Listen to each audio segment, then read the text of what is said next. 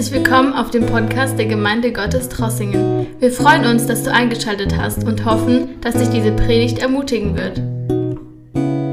Ich begrüße euch alle. Wir haben heute einen weiteren Teil, den wir im ersten Brief Johannes anschauen wollen. Und zwar sind wir im Kapitel 2 in den Versen 3 bis 6. 1. Johannesbrief, Kapitel 2, Verse 3 bis 6. Ich möchte zuerst zusammen mit euch dieses Wort lesen. Und daran erkennen wir, dass wir ihn erkannt haben, wenn wir seine Gebote halten. Wer sagt, ich habe ihn erkannt und hält doch seine Gebote nicht, der ist ein Lügner. Und in einem solchen ist die Wahrheit nicht. Wer aber sein Wort hält, in dem ist wahrhaftig die Liebe Gottes vollkommen geworden.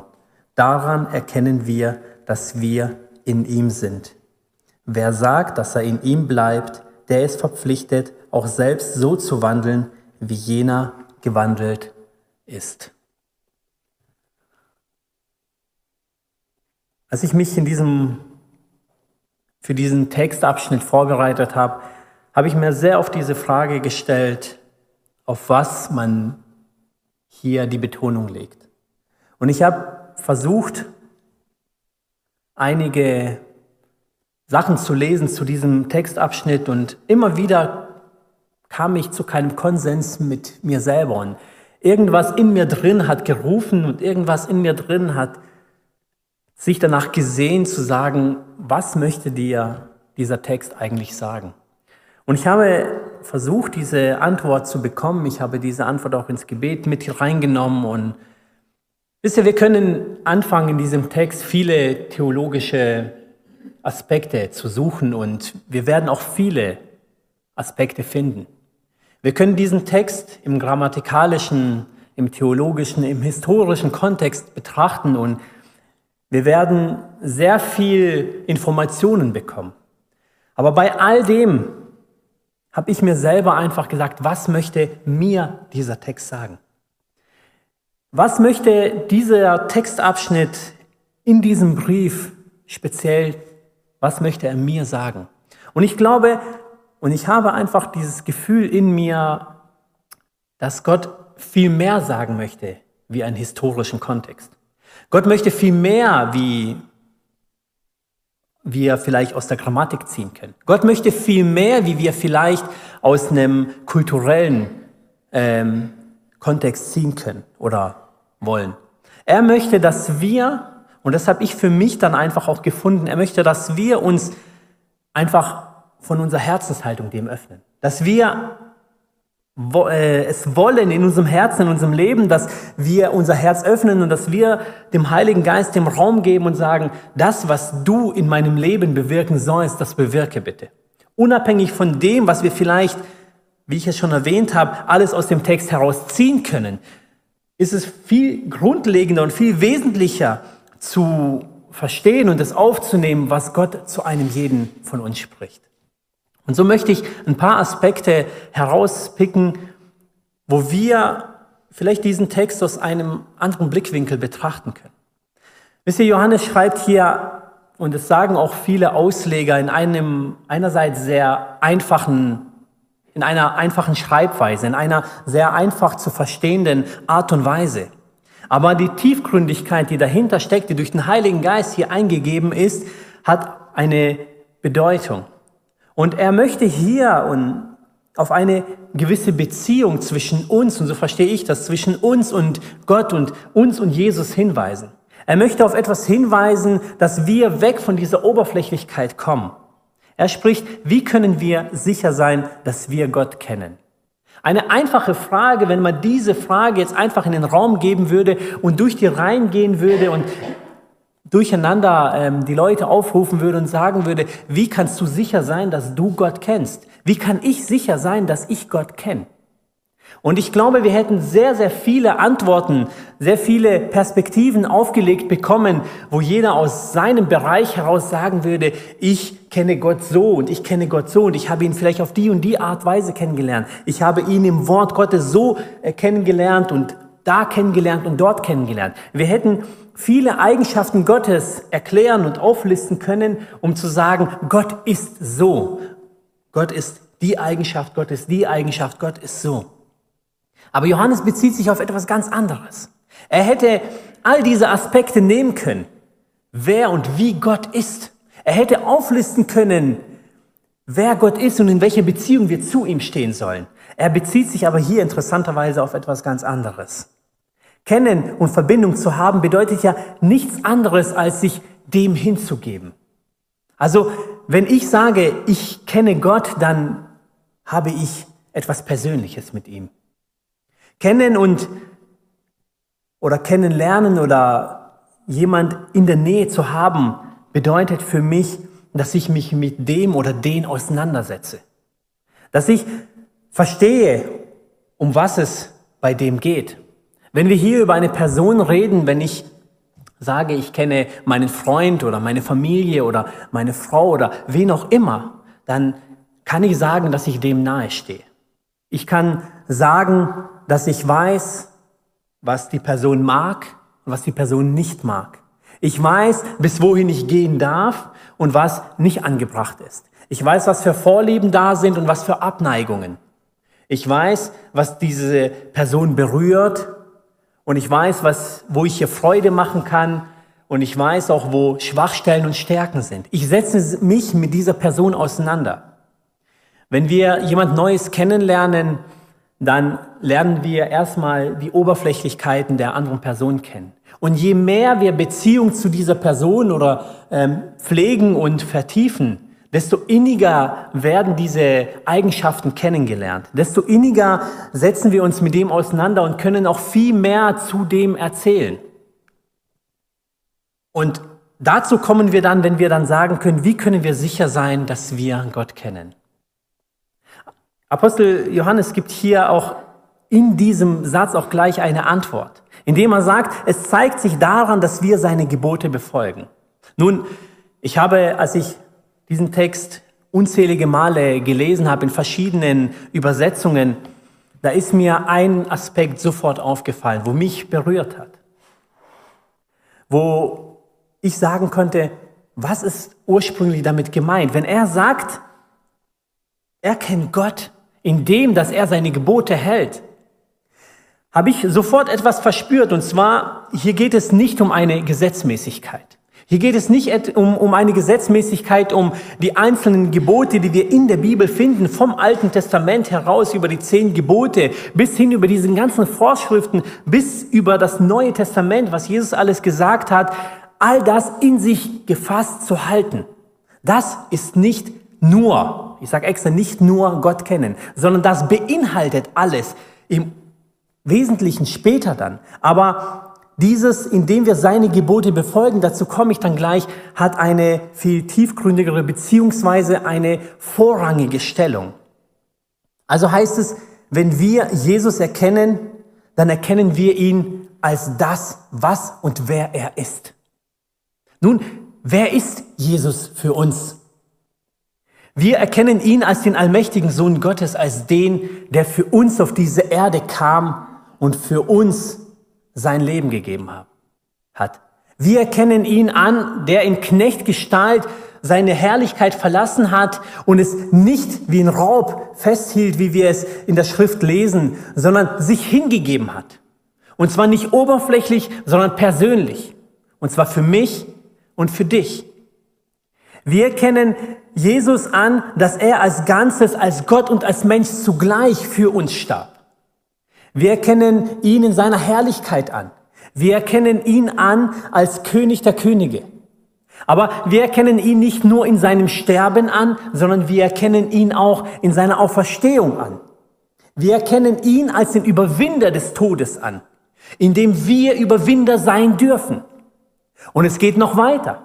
Wir erkennen ihn nicht nur als etwas an, wo was für uns gemacht hat, sondern wir erkennen ihn als eine Persönlichkeit, die in uns wohnt und wir in ihm. Wir erkennen ihn an als den, der uns seinen Geist gegeben hat, der uns nicht nur begleitet, sondern in uns Wohnung hat. Und das ist alles das, wo wir in diesem ersten Satz hineinpacken müssen, bevor wir überhaupt zu dem zweiten Aspekt kommen.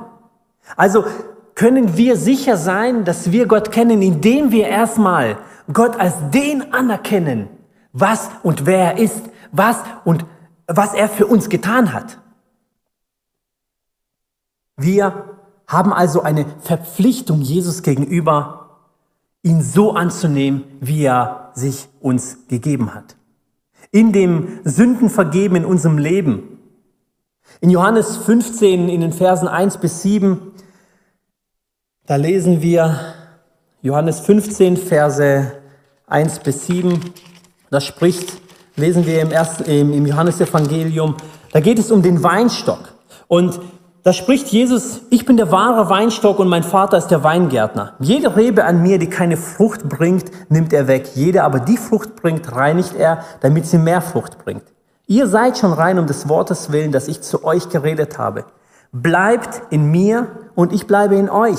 Gleich wie, gleich wie die Rebe nicht von sich selbst aus Frucht bringen kann, wenn sie nicht an einem Weinstock bleibt, so auch ihr nicht, wenn ihr nicht in mir bleibt. Ich bin der Weinstock, ihr seid die Reben. Wer in mir bleibt und ich in ihm, der bringt viel Frucht. Denn getrennt von mir könnt ihr nichts tun. Wenn jemand nicht in mir bleibt, so wird er weggeworfen wie die Rebe und verdorrt. Und solche sammelt man und wirft sie ins Feuer und sie brennen. Wenn ihr in mir bleibt und meine Worte in euch bleiben, so werdet ihr bitten, was ihr wollt, und es wird euch zuteil werden. Wir können also Jesus in dem erkennen, in dem wir nur bei ihm bleiben, indem wir an der Quelle von dem bleiben, was uns Leben gibt, was uns Erlösung gibt, was uns zu dem gemacht hat, wer wir heute sind. Wir können Jesus also nur erkennen, indem wir, und dann kommen wir zu dem zweiten Aspekt, indem wir seine Gebote halten. Was aber sind diese Gebote? Was meint man hier mit, wenn es heißt, wer seine Gebote befolgt? Jesus sagt, bleibt in mir und ich bleibe in euch.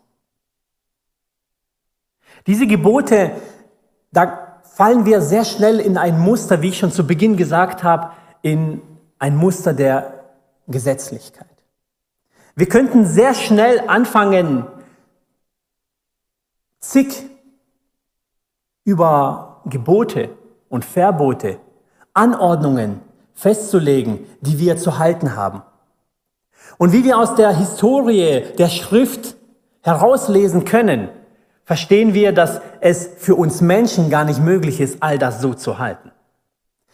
Das Volk Israel, das ist unzählige Male gefallen in dem Dasein, wo sie waren, in dem Berufensein, zu dem sie Gott berufen hat. Unzählige Male sind sie gefallen, haben sich von Gott abgewendet und haben das nicht vollbracht, was wir hier in der Schrift lesen. Und es geht dann weiter, wenn wir allein nur die Bergpredigt nehmen, wo Jesus all das aufgreift und noch in diesem Evangelium noch verstärkt mit all diesen Eigenschaften, mit all diesen äh, Voraussetzungen, die er festlegt. Und wenn wir diese Eigenschaften jetzt nehmen würden, wenn wir diese Gebote jetzt nehmen würden und würden sagen, das ist hiermit gemeint, und da rede ich nicht über die regulären, wir würden in dieser Welt heute vielleicht Alltagssünden nehmen wie, wie Lügen oder Diebstahl oder sonst was, sondern über diese Feinheiten, die uns in unserem Leben oftmals betreffen. Der Umgang, der zwischenmenschliche Umgang. Wie gehe ich mit meinem Nächsten um? Wie reagiere ich? Und Jesus legt all das hier in zwei Aspekten zusammen. Er geht hin in Matthäus 22, Vers 37 bis 40, da lesen wir in diesem, wo Jesus hier das zusammenfasst. Und er, Jesus sprach zu ihm, du sollst den Herrn, deinen Gott lieben mit deinem ganzen Herzen und mit deiner ganzen Seele und mit deinem ganzen Denken. Das ist das erste und größte Gebot. Und das zweite ist ihm vergleichbar. Du sollst deinen Nächsten lieben wie dich selbst. An diesen zwei Geboten hängt das ganze Gesetz und die Propheten. Und ich persönlich habe für mich festgelegt, dass wenn wir diese zwei Gebote in dieser Tiefgründigkeit versuchen zu erfüllen, dann ergibt sich alles andere. Und zwar ist es Ganz einfach, indem wir das erste nehmen und uns das etwas näher anschauen. Da heißt, sagt Jesus, du sollst den Herrn, deinen Gott, lieben mit deinem ganzen Herzen und mit deiner ganzen Seele und mit deinem ganzen Denken. Nun, ich ertappe mich selber sehr oft in meinem Alltag, wie oft man von dem abschweift. Wie oft geht es um meine Ideologie, um mein Verständnis und um mich als Person, um mich als Familie. Wie oft stelle ich Gott ganz weit in den Hintergrund, wenn es um meine Vision, um meine Zukunft geht? Kann ich wirklich von mir aus sagen, ich liebe meinen Gott mit meinem ganzen Herzen und nicht nur mit dem Herzen, da könnte man vielleicht noch zustimmen, weil man sagt, ja, wir lieben unseren Gott. Aber er belässt es nicht dabei, sondern er sagt mit der ganzen Seele, also mit unserem ganzen Sein, mit unseren Gefühlen, mit unseren Emotionen. Und dann lässt, belässt er es auch nicht dabei und sagt mit all deinem Denken. Und spätestens da hat es bei mir aufgehört. Wo ich gesagt habe, kann ich wirklich sagen, dass ich mit meinem Denken 24 Stunden am Tag, abzüglich dem, wo wir schlafen, wirklich meinen Gott liebe mit meinen Gedanken? Und da muss ich ehrlich zu mir selber sein und sagen, nein, das ist nicht so. Das ist nicht so. Auch meine Seele liebt nicht im hundertprozentigen, vollständigen Dasein Gott so, wie ich ihn lieben sollte. Und mein Herz auch nicht. Weil da Egoismus drin ist. Weil da meine Gefühle drin sind. Meine Verletztheit drin ist. Mein Neid drin ist. Meine Emotionen drin sind. Meine Habgier drin ist. Und all das andere, wo wir als Menschen in uns tragen. Der eine mehr, der andere weniger. Und ich komme zu dem Punkt, ich möchte euch nicht erschrecken und nicht demotivieren. Ich, ich betone es extra so gravierend, weil es einen ganz wichtigen Aspekt gibt. Ich bin nicht in der Lage, dieses Gebot so zu erfüllen. Und wisst ihr, das Interessante dabei ist, dabei belässt er es nicht. Jesus geht noch einen Schritt weiter und sagt, okay, du hast das vielleicht geschafft. Vielleicht liebst du deinen Gott mit deinem ganzen Herzen, mit deiner ganzen Art und mit deinen Gedanken sogar. Vielleicht hast du so einen Fokus auf Gott gesetzt und hast dein ganzes Leben auf ihn ausgerichtet. Und dann sagt er, und dann gibt es noch einen. Dann liebe deinen Nächsten wie dich selbst. Und in diesen zwei Geboten, in dem ist alles andere mit enthalten. Und das ist einfach gigantisch. Wisst ihr, und ich muss euch eigentlich nicht erzählen, wie schwierig es ist, jeden Nächsten so zu lieben, wie man sich selber liebt. Wenn alles gut geht, wenn man gute Beziehungen hat und wenn man im Jugendlichen würde man sagen, wenn man in einem guten Flow des Lebens ist, dann ist es einfach. Aber es gibt Situationen im Leben und die kommen unerwartet. Die kommen gerade da, wo man sie nicht erwartet, gerade da, wo es unpassend ist. Wo dann Menschen dich verletzen. Wo Menschen dir auf den Fuß treten, an deinem Ego, an deinem, an deinem Stolz, an deinem Dasein kratzen. Bewusst oder unbewusst. Und dann beginnt etwas in uns zu wachsen. Es gibt Situationen in unserem Leben, wo wir bewusst oder unbewusst genau das unserem Nächsten machen. Wo wir ihn vielleicht nicht so beachten, wie es sein sollte. Wo wir ihn vielleicht nicht mit der Liebe entgegnen, wie er es gerne hätte oder sie es gerne hätte. Wisst ihr, und es ist nicht immer so, dass wir es mit Absicht machen. Vielleicht sind wir in unserem Alltag so mit uns selber oder mit dieser Situation oder vielleicht reicht es uns auch dieser Umgang, aber dem Nächsten gegenüber nicht. Und er fühlt sich oder sie fühlt sich dann schon verletzt. Und deswegen müssen wir diesen Punkt auch wirklich so nehmen, wie er ist. Daran müssen wir arbeiten. Aber auch diesen Aspekt werden wir nicht hinbekommen. Das ist eine Tatsache. Und auch da komme ich dazu zu sagen, warum es so ist oder wie wir dem entgegenwirken können. Wisst ihr, eigentlich habe ich es schon gesagt in den Versen, wo wir gelesen haben. Wir, Jesus sagt es in den Johannesevangelium ganz speziell, wird das oft mal sehr intensiv niedergeschrieben. Im 15. Kapitel, im 14. Kapitel. Im 14, 15 steht zum Beispiel, liebt ihr mich, so werdet ihr meine Gebote halten, sagt auch Jesus da. Dann lesen wir weiter in 14, 21, wer meine Gebote hat und hält sie, der ist, der mich liebt. In Johannes 15,10 lesen wir, wenn ihr meine Gebote haltet, so bleibt ihr in meiner Liebe, so wie ich meines Vaters Gebote halte und bleibe in seiner Liebe. Wir in unserem Dasein, wir verstehen oftmals, und wenn es nicht euch betrifft, dann bin ich sehr froh darüber. Aber ich glaube, in unserem christlichen Dasein auf dieser Welt benutzen wir sehr oft unsere Beziehung einfach nur als Religion. Wir kennen diesen Begriff Namenschristen, wir kennen diesen Begriff Sonntagschristen, wir kennen diesen Begriff Wohlstandsevangelium. Und all diese Begriffe, die kommen nicht von irgendwo, sondern die haben eine gewisse Tatsachengrundlage. Wisst ihr, wie viele Menschen es gibt, die tatsächlich Sonntags- oder Kirchenchristen sind? Ich möchte das vielleicht etwas ausweiten die Montag, Mittwoch, Sonntag Christen sind, die vielleicht nur Namenschristen sind, die vielleicht ihren Fisch auf dem Auto haben, ihr Kreuz haben als Anhänger oder was auch immer. Wir, und ich sage wir als gesamte Menschheit, als christlichen, christliches Dasein hier auf der Erde, wir benutzen oftmals das, was wir lesen oder das, was wir kennen, einfach nur als eine Religion für uns als eine Tatsache, die wir, wenn es uns passt, wenn es uns betrifft, in unserem Leben vielleicht anwenden können. Aber wir leben sie nicht so, wie Jesus sie von uns verlangt.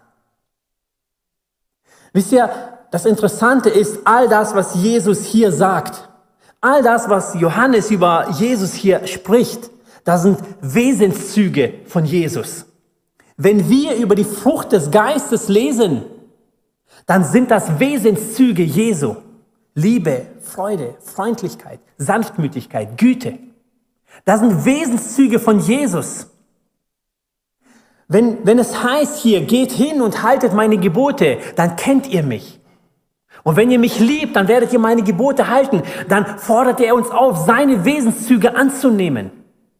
Jesus sagt, wir haben es in Johannes äh, Kapitel 15 gelesen, bleibt in mir und ich bleibe in euch.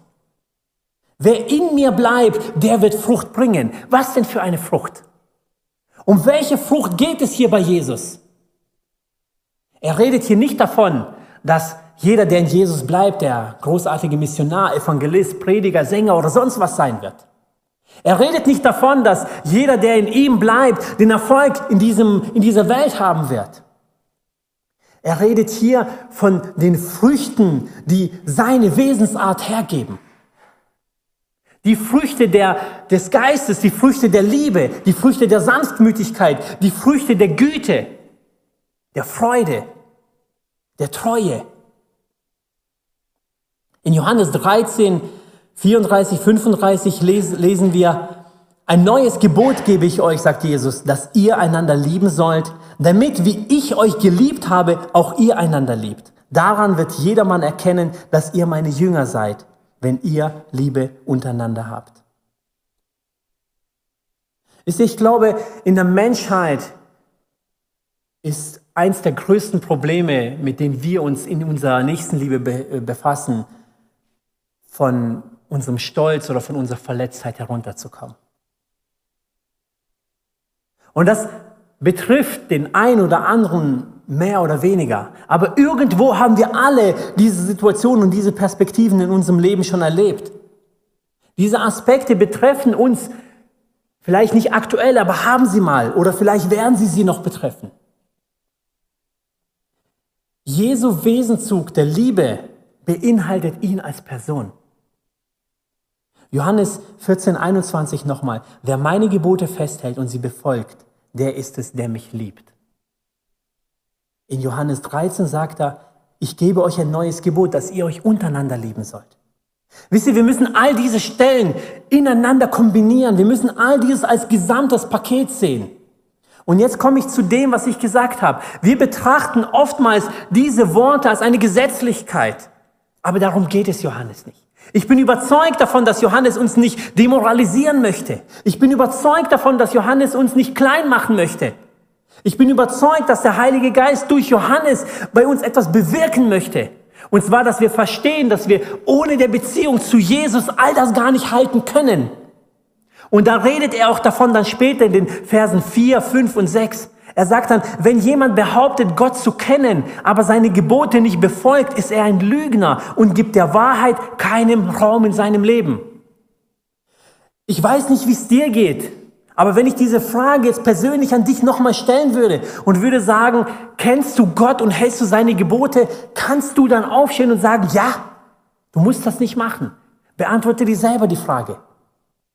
Kannst du aufstehen und sagen, ja, ich kenne Gott, so wie Johannes es hier gesagt hat, indem ich seine Gebote halte? Und Jesus nimmt zwei Gebote, wo er das ganze Gesetz hineinpackt und sagt, liebe deinen Gott mit deinem ganzen Dasein, mit deinem ganzen Herzen, mit deinem ganzen Denken und liebe deinen Nächsten so wie dich selber. Also muss ich doch irgendwo diese Position hingehen und sagen, bin ich dann ein Lügner? Sind wir dann Lügner?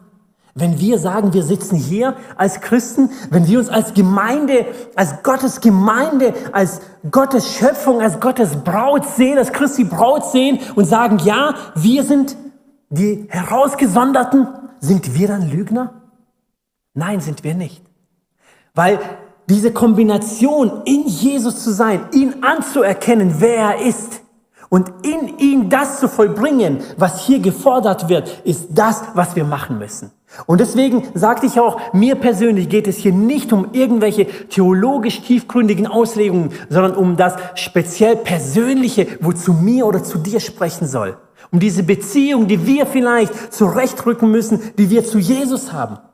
Weil wir uns oft hinstellen und ganz ehrlich, wenn ich mein Tag von abends bis morgens mit meiner Kraft bewältigen müsste, als Christ, dann wäre am Abend ein großer Scherbenhaufen da. Ein großes Versagen wäre am Abend da. Und das garantiere ich euch. Aber wisst ihr, was für eine Garantie ich habe? Ich habe die Garantie, dass Jesus gesagt hat, du bist nicht alleine. Ich habe die Garantie, dass Jesus gesagt hat, du kommst zu mir und wenn du bei mir bleibst, dann werde ich dir in dir bleiben. Und ich werde dir meine Tröster geben, der dich begleitet, der dich ausrüstet, der dich befähigt zu dem, was da gefordert ist. Also in dem Moment, wo ich versuche, es von meiner Kraft heraus zu schaffen, habe ich schon versagt.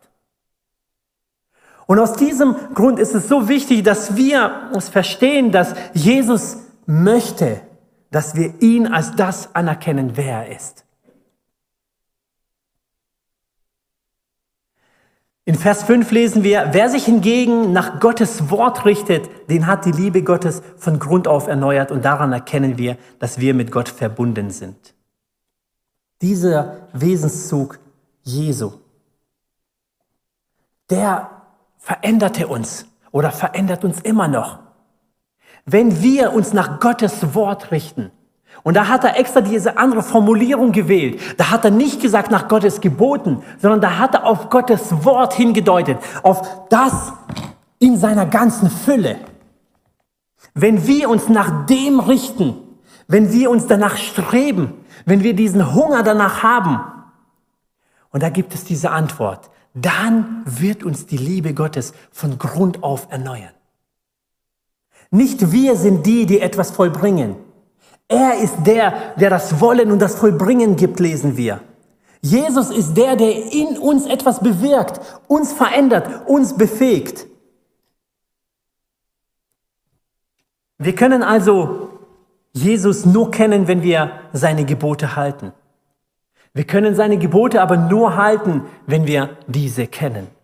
Wir können die Gebote nur kennen, wenn wir an oder in ihm bleiben. Jesus möchte, dass wir diese Grundbeziehung, dieses Fundament zu ihm in Frage stellen.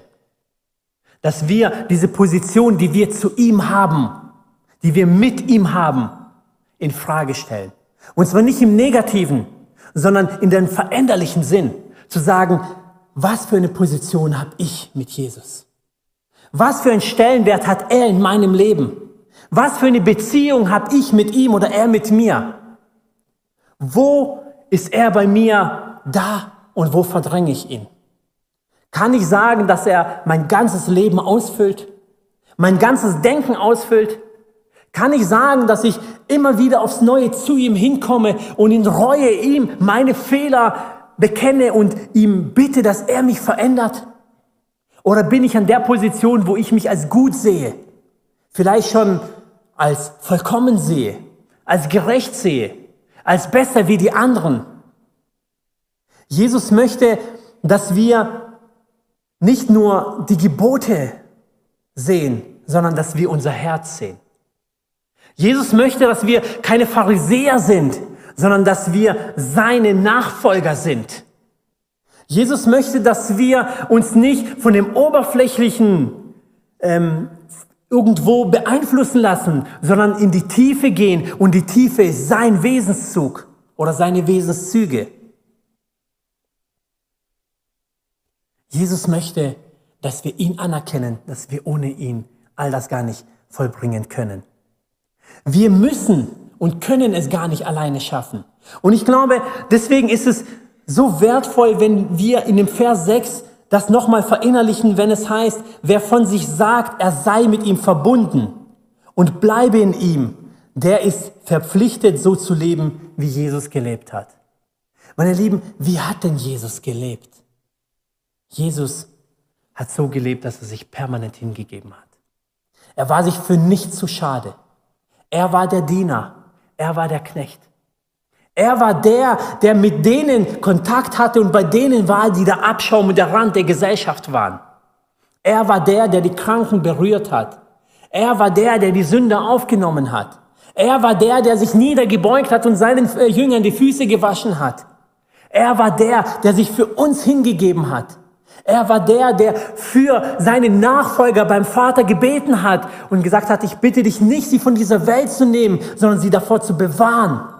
Er war der, der seinen Geist gegeben hat in dem Moment, wo er von dieser Welt gegangen ist. Er war der, der all das überwunden hat und uns zu Überwindern gemacht hat. Wir müssen ihm gleich werden. Wir müssen so leben, wie er gelebt hat. Wir müssen uns loslösen von all unseren Idealen. Von den Idealen, von denen wir vielleicht geprägt werden, sei es in der Schule, sei es auf der Arbeit oder sonst irgendwo in, unser, in unserem Umfeld. Wir müssen uns loslösen von unserer Denkweise, wie wir es verstehen oder wie wir es verstehen wollen. Ich möchte nochmal zusammenfassen. In Punkt eins erkennen wir Jesus an als der, der er ist, ewiger König und alleiniger Erlöser. Er ist stellvertretend für uns ans Kreuz gegangen und durch ihn haben wir Erlösung und Überwindung.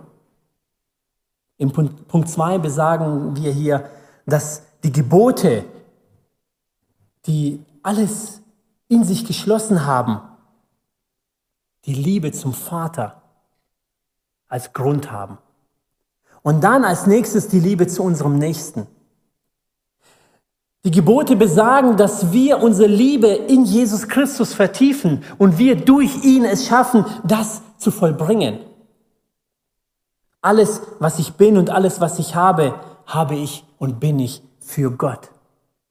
Und wenn wir mit diesem Statement in unser Leben hinausgehen können und es immer wieder erneuern, wisst ihr, es ist interessant, gerade bei Kindern, wenn man Kindern anfängt, den Glauben näher zu bringen, anfängt, das Wort Gottes näher zu bringen, anfängt, das Gebet näher zu bringen, dann kommt oftmals diese Aussage, was soll ich denn beten? Was soll ich denn sagen? Wisst ihr, interessant ist, wenn ich meiner Frau beim Kennenlernen einmal gesagt habe, ich liebe sie, habe ich ihr nicht gesagt, Olga, ich habe dir einmal gesagt, ich liebe dich, das reicht jetzt bis zu unserem Tod. Du weißt doch, dass ich dich liebe, das reicht. Wie oft sagt man sich, ich liebe dich? Wie oft sagst du deinem Freund, hey, ich mag dich? Wie oft sagen wir uns gegenseitig, hey, du siehst toll aus. Du hast das gut gemacht. Ich bin stolz auf dich. Und das ist wichtig, das ist auch gut, diese immer wiederkehrende Bestätigung. Und genau das müssen wir hier auch machen. Immer wiederkehrend zu Gott zu kommen und ihm den Dank auszusprechen, ihm die Ehre auszusprechen, ihm die Anerkennung zu geben als das, was und wer er ist. Im Punkt 3 sehen wir, dass wir nicht zweigleisig durchs Leben fahren können. Wir müssen eine Entscheidung treffen und die haben wir getroffen und wir müssen nach dieser Entscheidung leben. Es funktioniert bei Gott nicht zweigleisig. Gott ist kein Gott der Kompromisse. Gott ist kein Gott in zweiter Reihe, sondern Gott, wir lesen, es ist ein eifersüchtiger Gott. Gott möchte, wenn du dich oder ich mich für ihn entscheide, dass wir es vollumfänglich machen. Gott möchte, dass wir konsequent sind in dem. Gott möchte, dass wir eine Linie fahren. Und da rede ich nicht von den Fehlern, die in unserem Alltag passieren. Dafür, und wir haben das auch das letzte Mal so wunderbar gehört, dafür haben wir einen Stellvertreter, einen Fürsprecher für uns. Dafür haben wir Jesu Blut, wo uns immer wieder erneuert, immer wieder reinigt, immer wieder heiligt. Und das lesen wir auch, dass wir immer wieder kommen können und sogar kommen sollen. Aber unsere Entscheidung muss klar sein. Unsere Entscheidung muss fest sein. In Punkt 4 geben wir Gott alles hin. Wir erkennen ihn an und wir erkennen seine Liebe, die uns verändert. Wisst ihr, interessant ist, dass Paulus in Galater 2, 22 sagte, Galater 2, 20, nicht mehr ich lebe, sondern Christus lebt in mir. Wisst ihr, Paulus hat verstanden, dass das, was er lebt, das, was er ist, nicht das hin, zu dem nicht hinkommen wird, was Gott wohlgefällig ist. Und das sagte ein Paulus. Wie viel mehr muss ich das sagen? Wie viel mehr musst du das sagen? Paulus sagt, nicht mehr ich lebe. Und da redet er von dem normalen leiblichen Leben, das wir jeden Tag aufs Neue leben indem er bekennt, dass er sagt, Christus lebt in mir, Christus muss in mir leben. Seine Wesenszüge müssen immer wieder in meinem Leben erneuert werden. Ohne ihn als Wesenszug, in, ohne ihn als Person in meinem Leben bin ich nicht befähigt, das zu vollbringen, was Gott wohlgefällig ist. Wir haben den Heiligen Geist, der in uns wohnt. Wir haben ihn, der uns befähigt, der uns lehrt, der uns sensibilisiert. Wisst ihr aber, der Punkt ist ja, dass wir dem Raum geben müssen. Der Punkt ist doch, dass wenn ich mich dem verschließe, dass dann auch keine Veränderung stattfinden kann. Wenn ich die Sensibilität in meinem Leben von Jesus nicht haben möchte, wenn ich nicht möchte, dass der Heilige Geist mich anstupst, wenn ich nicht möchte, dass Gott zu mir spricht, wenn ich mich seinem Reden gegenüber verschließe, dann wird er zu mir nicht sprechen. Denn Gott ist nicht ein Gott, der sich uns aufzwängt, sondern Gott möchte, dass wir eine freiwillige Entscheidung ihm gegenüber geben. Wir müssen diese Verbundenheit, diese permanente Verbundenheit mit Gott erneuern, sensibilisieren. Und Punkt 5 ist, in all diesen Schritten lassen wir uns durch den Heiligen Geist leiten und leben wie Jesus durch Jesus. Aus unserer Kraft heraus schaffen wir es nicht. Wir müssen diese Grundwahrheiten, die wir in der Schrift, in dem Wort gesagt bekommen, verinnerlichen. Aber das kann ich nur verinnerlichen, wenn ich weiß, was da steht. Wenn ich nicht weiß, wohin ich hingehen soll, um mich davon zu erbauen, um mich davon zu ernähren, um mich davon zu bekräftigen, dann habe ich nicht diese Möglichkeiten, diese Grundwahrheiten in meinem Leben zu erneuern beziehungsweise festzusetzen. Diese Grundwahrheiten, wie zum Beispiel zu sagen, nicht ich lebe, sondern Christus lebt in mir. Diese Grundwahrheit zu sagen, ich bleibe am Weinstock, ich bleibe an Christus und der Christus bleibt in mir und dadurch werde ich Frucht vollbringen. Diese Grundwahrheit zu sagen, wenn ich Jesus liebe, dann sehne ich mich danach, ihn kennenzulernen. Dann sehne ich mich danach, ihn zu verstehen. Und ihn verstehen tue ich aus seinem Wort, wo er mir gegeben hat. Ihn, ihn verstehen tue ich in dieser Gemeinschaft, in der wir hier sind. In der Fürbitte füreinander. Dafür versammeln wir uns hier. Und das ist so wichtig. Ich möchte, dass wir verstehen und ich hoffe, ihr konntet meiner Intention folgen. Ich möchte auf die Beziehung zwischen uns und Christus hindeuten. Ich möchte, dass wir diese Beziehung verinnerlichen. Dass wir sagen können, ja, wir kennen Gott, indem wir seine Gebote halten und das noch vervollständigen. Durch Jesus Christus. Durch die Wesenszüge Jesus Christus, die in uns leben. Durch, durch die wir erneuert sind. Durch die wir befähigt wurden, all das zu vollbringen. Und durch diese Wesenszüge haben wir die Berufung, so zu sein wie er. Ihm gleich zu werden, ihm nachzufolgen, ihm zu dienen. Wir haben so eine schöne Predigtreihe in den Sonntagsgottesdiensten. Der Ruf zum Dienst. Jeder persönlich für sich diesen Aufruf zu sagen, wo möchte mich Gott haben? Diesen Ruf für dich persönlich, für mich persönlich. Dieses Klopfen an mein Leben, an mein Herz. Und wisst ihr, ich rede einfach jetzt von mir. Oftmals denken wir, wenn wir diese Bekehrung, dieses Abgabe des Lebens an Jesus einmal gemacht haben, dann hat es sich vollbracht. Aber Jesus klopft immer wieder neu an. Er kommt immer wieder, weil es gibt gewisse Türen, die in unserem Leben neu verschlossen werden, sich neu kreieren in unserem Leben, neue Bereiche in unserem Leben gegründet werden, wo Jesus auch da anklopft und sagt, mein Lieber, ich möchte auch da rein. Wir können nicht sagen, dass unser Leben in sich geschlossen von Anfang an die ganze Zeit bis zu unserem Lebensende gleich ist. Wir entwickeln uns. Unsere Lebenssituation entwickelt uns. Sei es unsere private, die berufliche, sei es unser Umfeld. Und Jesus klopft immer wieder neu an und möchte immer wieder eine neu erneuerte Beziehung zu uns haben. Immer wieder sagt er, ich möchte auch da in diesem Lebensabschnitt bei dir da sein. Ich möchte dich vollumfänglich haben. Und zwar in jedem Bereich deines Lebens. Ich möchte, dass du von meinen Wesenszügen lebst, dass du davon profitierst. Er klopft an, indem er sagt, du musst das nicht alleine schaffen. Du bist niedergeschlagen, ich helfe dir. Du hast Fragen, hier hast du die Antwort. Du hast Freude, gebe diese Freude weiter. Du brauchst Trost, ich gebe dir den Trost. Aber das müssen wir uns immer wieder erneuern. Und das sind die Tatsachen, in denen wir leben, in dem Fleisch, in dem wir leben. Und deswegen ist es so wichtig, dass wir diese Stellen auch in dieser ganzen Komplexität, in diesem ganzen Zusammenhang der ganzen Evangelien, des ganzen Wortes Gottes auch verstehen. Und man könnte sicher, und ich bin überzeugt, dass viele Brüder es vielleicht tiefgründiger auslegen könnten. Aber ich hoffe, dass wir in diesem Punkt für uns etwas mitnehmen konnten. Dass wir einfach sagen, wir begründen unsere Beziehung zu Jesus Christus neu, indem wir verstehen, dass wir aus ihm oder durch ihn leben dürfen. Und mit diesem Wort möchte ich schließen und ich möchte gerne mit euch ins Gebet gehen. Ich möchte, dass wir dieses Wort ins Gebet gehen, jeder persönlich. Jeder persönlich für sich und dass wir uns diese Frage stellen und diese Möglichkeit in Kauf nehmen zu sagen, Jesus, vielleicht habe ich da und da dich vernachlässigt. Vielleicht habe ich da nur auf mich geguckt. Vielleicht habe ich mit mir selber gekämpft und habe dich aus dem Blick verloren und habe mich so bemüht und habe mich so gequält. Und heute möchte ich bitte, dass du deine Wesenszüge in meinem Leben vollumfänglich gibst. Stehen wir auf und gehen ins Gebet. Amen.